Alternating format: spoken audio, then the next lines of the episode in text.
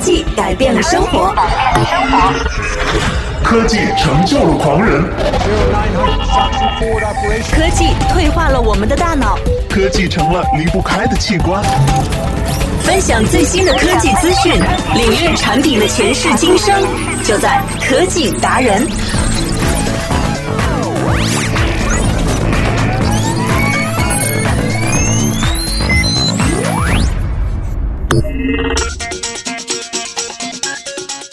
些买了就会后悔的家电，你有几样已经中招了呢？今天的科技达人节目当中，要和大家来分享这些买了就会后悔的小家电。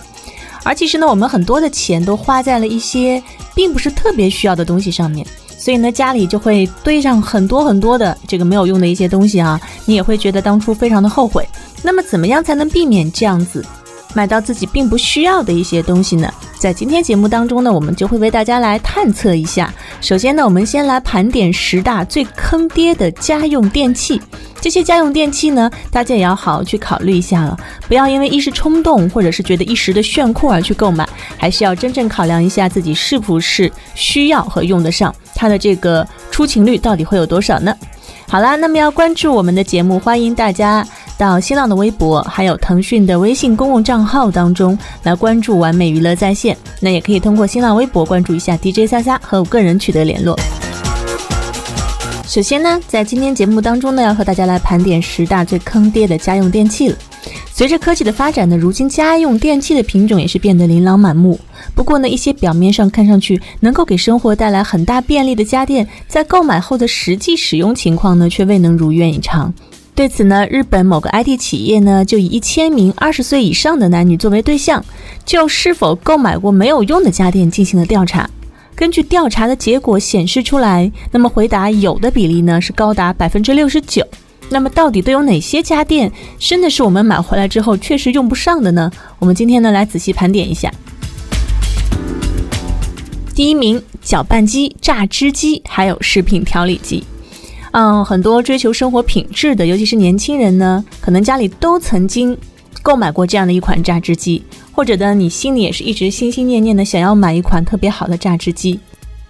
但是榨汁机却以它非常复杂和不太方便的操作这样的一种手法呢，嗯，使得人们在买了之后，很多人就弃之不用了。排在首位最麻烦的就是搅拌机、榨汁机，还有食品调理机这些非常难用的东西，尤其是因为他们在使用过后的清洗工作非常麻烦。如果不及时去清理附着在机器表面的蔬菜、水果的渣渣，就会变干，清洗呢就会更加的困难。鉴于这样的原因，许多受访者都表示，购买这些家电之后呢，没有用几次就储藏起来了。排在第二位的是咖啡机，咖啡机呢其实跟榨汁机一样存在类似的问题，每次煮过咖啡之后呢，清洗咖啡渣子非常的麻烦。为了图方便呢，久而久之就开始喝起了速溶咖啡。咖啡机呢，就买回来之后没用几次，也就成了摆设。如果每天咖啡饮用量很少的话呢，其实就建议大家没有必要去购买咖啡机了。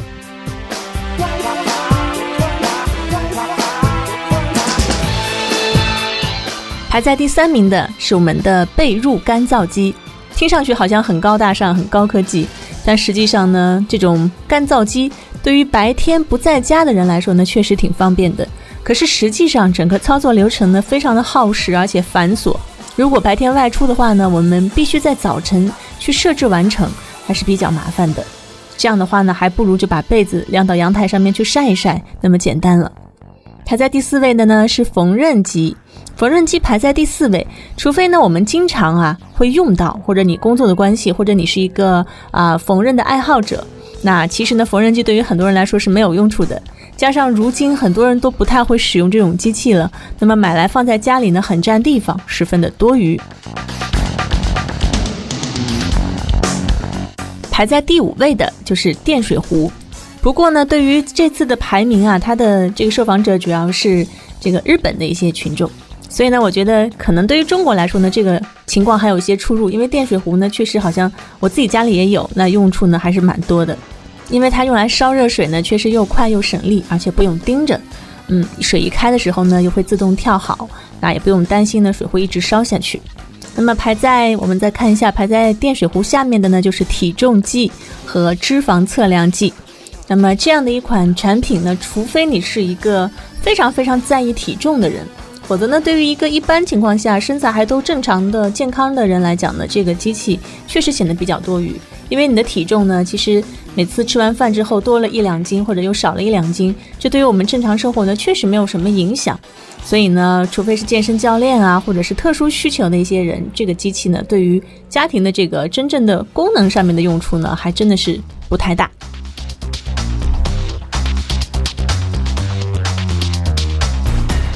那么排在第七位的是烤面包机。烤面包机，除非你真的是非常非常喜欢吃面包啊，但是好像这样的家庭好像在我们的亚洲地区真的不多。那么烤面包机的问题呢，主要就是噪音大，在早晨使用的时候呢，甚至啊，它会吵醒你的邻居，给别人带来困扰。再加上呢，如果你不是经常吃、爱吃面包，只是偶尔吃的话呢，自己烤出来的面包口味儿，说真的，还不如去面包店买。那这样呢，又方便，味道又好。而且呢，你不用餐餐都吃它。那么排在第八位的呢，就是美容系的这些家电了，俗称这些就是小的个人护理用品的小家电，比方说这个冲牙器啦、啊蒸面机啦、什么去眼袋机呀、美容仪等等的。因为呢，它们的设计啊，听上去好像是功能非常的强大，但实际上呢，使用下来很多人的感受都是说没有没有结果啊，没有功能。比如说去眼袋机，它不能真的去眼袋。啊，这个蒸脸机呢，也不能让皮肤完全都处于这种非常湿润的状况，而且使用起来呢还挺耗时间的。所以呢，美容系列的家电，好像很多人因为麻烦，或者是因为效果不明显，买回来之后用了一两次呢就会闲置了。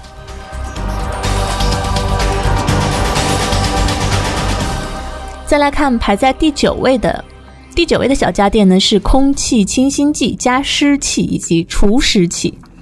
这样的机器呢，其实真正的空气质量怎么样，只有靠专业的仪器你才能够检测出来啊。对这种微小的变化，所以呢，类似于这样的空气过滤机啊、啊清新剂啊等等的，放在家里呢又占地方又耗电，而且呢，其实自己的感觉还不是特别明显。如果说不是一个对生活品质要求非常严格的人，买回来之后呢，可能就成了摆设，而不太会去用它了。再加上呢，其实像加湿器这样的一些小家电呢，我们北方家庭的生活当中经常会购买。那么以我个人的亲身的使用感受呢，就是真正要是到这个北方冬天干燥的时候，家里开着一台加湿器，其实根本就起不到让空气变得湿润的作用的。该有静电还是有静电，那么你该这个洗完澡涂这个润肤露啊，还是要涂，它不能让空气真的非常的保湿，非常的湿润。所以呢，这样的家电。可能更多的是作用于心理的一些安慰，因为我想我可能开了加湿器，所以呢，我这个屋子里面就稍微情况好一些。但其实不然，当我们整个环境都是那么干燥的时候呢，仅仅开一点加湿器，它的影响呢并不大。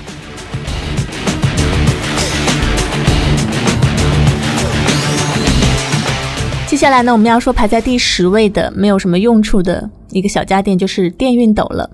除了以上的十类家电之外呢，还有一些家电也被大多数的受访者提起到。同时呢，也正是如今许多消费者梦寐以求的家电，那就是智能扫地机。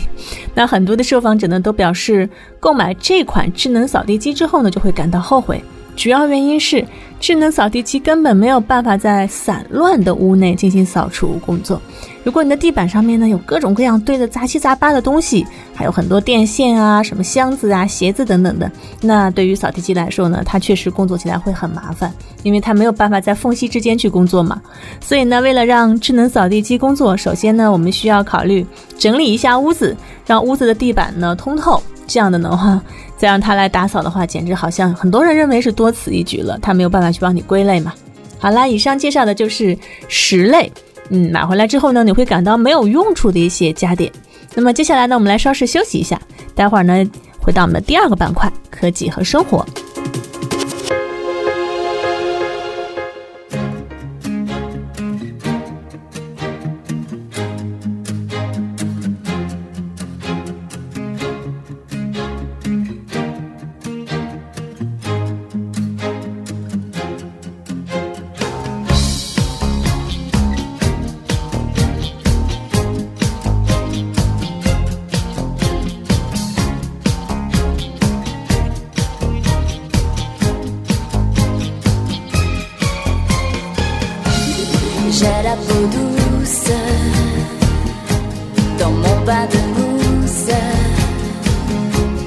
Je m'éclabousse,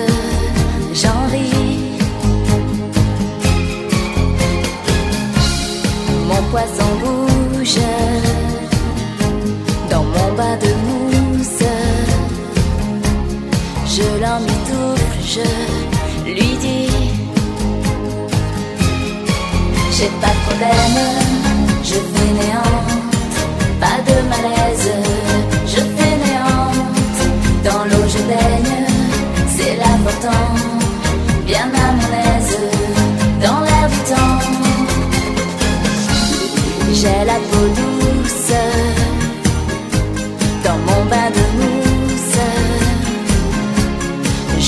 à l'ombre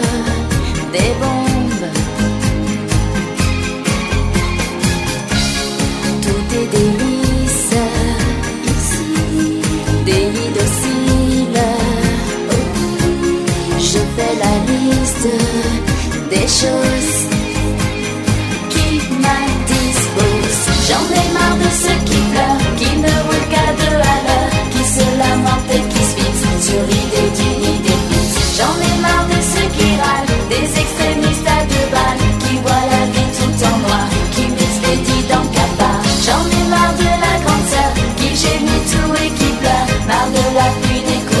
qui vont revenir sous la.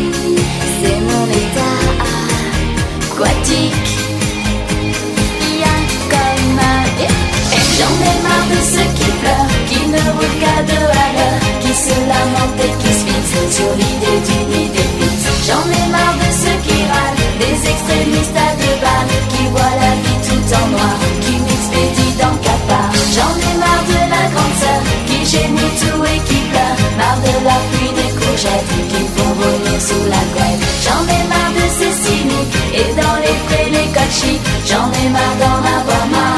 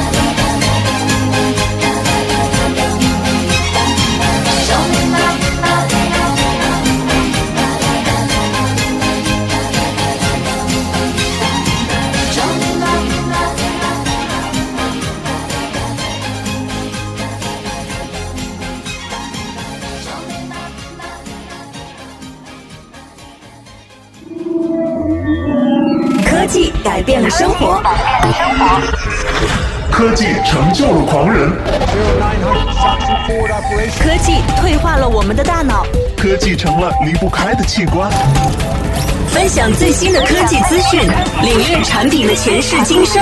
就在科技达人。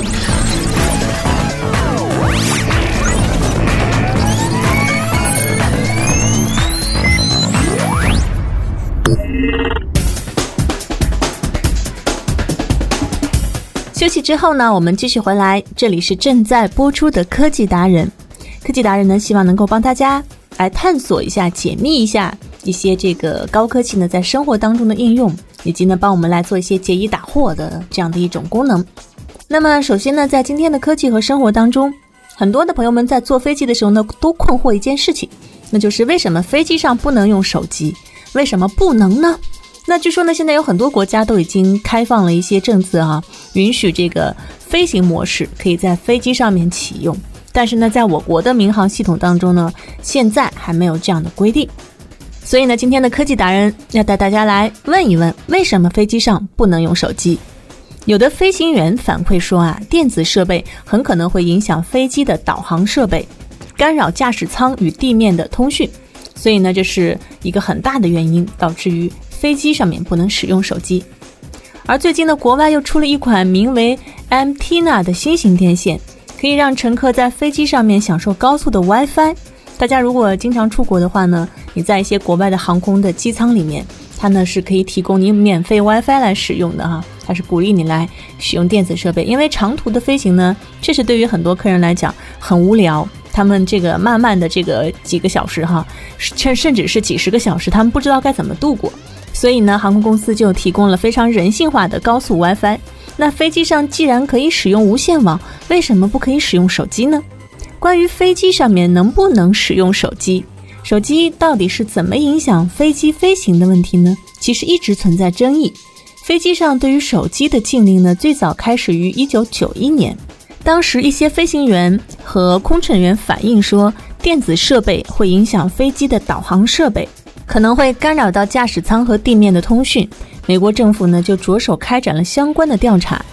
在美国联邦航空管理局 （FAA） 和美国航空无线电技术委员会召集的来自政府、还有工业界和学者的各路专家，开始了种种相关的研究。尽管呢，他们拿不出足够的证据，给出一个确切的答案是怎么影响，影响程度到底有多大，但他们表示呢，电子设备的无线电信号的确有可能干扰客机的飞行操作。于是，美国联邦航空管理局呢就出台了禁止乘客在飞机上使用手机的规定。那这个规定呢，慢慢也在全球范围当中推广开来。理论上来说啊，飞机需要通过天线接收。来自地面塔台和轨道卫星的信号，以进行通信信号和导航。而机上的乘客一旦使用了电子设备，它发出的电波就很有可能通过各种途径来干扰这个过程。比如这些电波，他们会通过玻璃窗和舱门的缝隙溢出来，被飞机上面天线接收，从而呢影响原来接收的一些正常的信号。然而呢，在 FAA。FCC 等多个航天机构呢，经过很长时间的持久调查，收集了大量的数据和案例分析之后呢，也最多只是得出了“有可能”三个字。也就是说，这个影响呢是有可能影响，而它的程度呢，就跟咖啡有可能会致癌、转基因食品存在安全问题一样，属于现在还非常难以下定论的领域。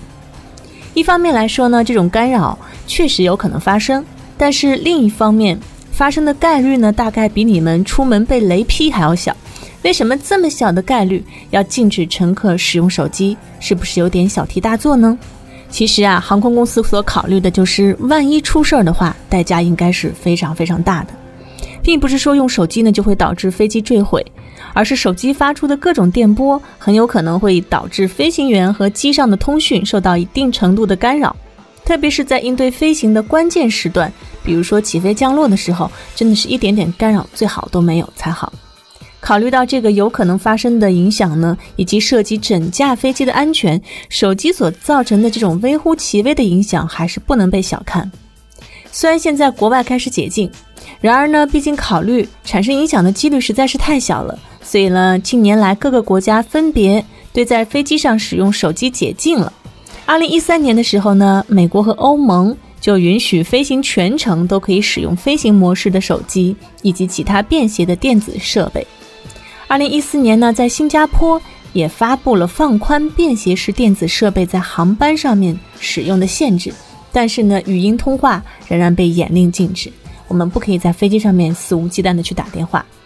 近年来呢，国外不少航空公司有了机上的 WiFi 服务。让乘客呢得以在空中使用自己的便携设备，比方说笔记本电脑、平板电脑等，直接进行上下网。相比之下呢，其实国内航空公司就表现的真的是太过保守了，不仅对上网要求很严格，没有这样的一些提供的服务，而且呢，大多数的航空公司，几乎是全部的航空公司都严格禁止乘客机上使用手机，就连开启飞行模式都不行。那萨萨想呢，可能这是因为考虑到我们国家呢人口基数很大，而大家的这个自觉性和一些这个法治的观念呢又不是很强。一旦放开的话呢，可能害怕有些人呢就会得寸进尺，会胡来，会真的是影响到科技的安全。所以呢，在我国，因为这样的一些国情的问题，还是被限制的非常非常严格的。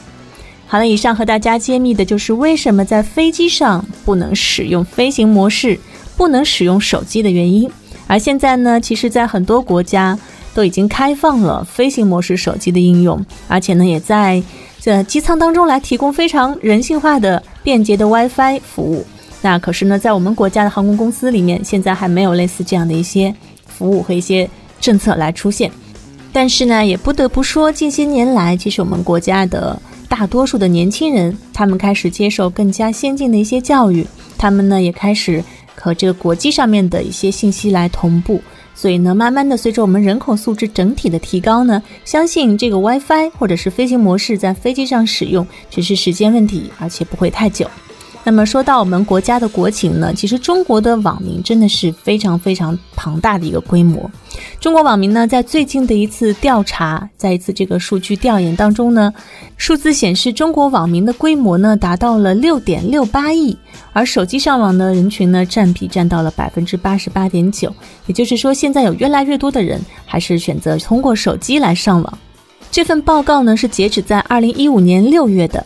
数字显示，我国网民规模达到了六点六八亿人口。过去半年的时候呢，中国共计新增网民是一千八百九十四万人，互联网的普及率呢是四十八点八八百分比。那么较二零一四年年底呢，提升了零点九个百分点。但是呢，整体网民的规模速度增速啊开始放缓放慢。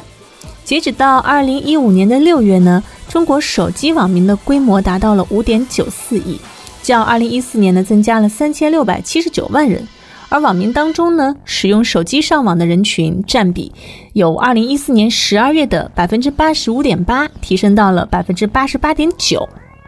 我们分析这个手机网民占比持续增长的原因呢，主要有以下三个。那么第一个呢，就是如今智能手机的价格呢是普遍的下降了，也为手机上网奠定了良好的基础。在今年上半年的时候，各大互联网厂商还有传统家电企业对于手机市场的进入呢，促使了智能手机价格持续走低，大家都在拼价格战，从而呢提升了网民的购买力。第二个原因呢，是因为政府加大对于移动上网的扶持，通过监督运营商资费上面的降低呢，提升了网络覆盖能力。也优化了网民上网的环境，降低了手机上网的门槛，也提高了手机上网的速度，使得我们用手机上网呢也越来越便捷，甚至有的时候比电脑还要快。那么第三个原因呢，就是移动互联网应用场景的丰富，也提升了网民使用的意愿。移动互联网和传统行业加速的融合，开发了各类与生活紧密关联的新的应用。也就是我们手机上面会有的那些 A P P 应用，那么也吸引了传统行业用户开始更多的使用互联网。大家也会发现呢，现在走到一些便利店，在一些便民的充值点，以及在我们购买一些小商品的时候，很多的地方呢都开始慢慢支持了手机支付的功能。所以呢，这样的一种方式也无意当中带动了手机上网人群的这样的增长。好了，以上呢是今天的科技达人的全部内容。希望呢能够跟大家来分享，或者是观察科技对于我们生活的影响和改变。那么在明天节目当中呢，我们继续来和大家细细的品味和观察生活因为科技而变得更美好的事情。那么明天节目不见不散啦，拜拜！最前沿的数码科技，享受高品质的完美生活，尽在科技新体验。更多精彩内容，请关注完美娱乐在线的节目啦。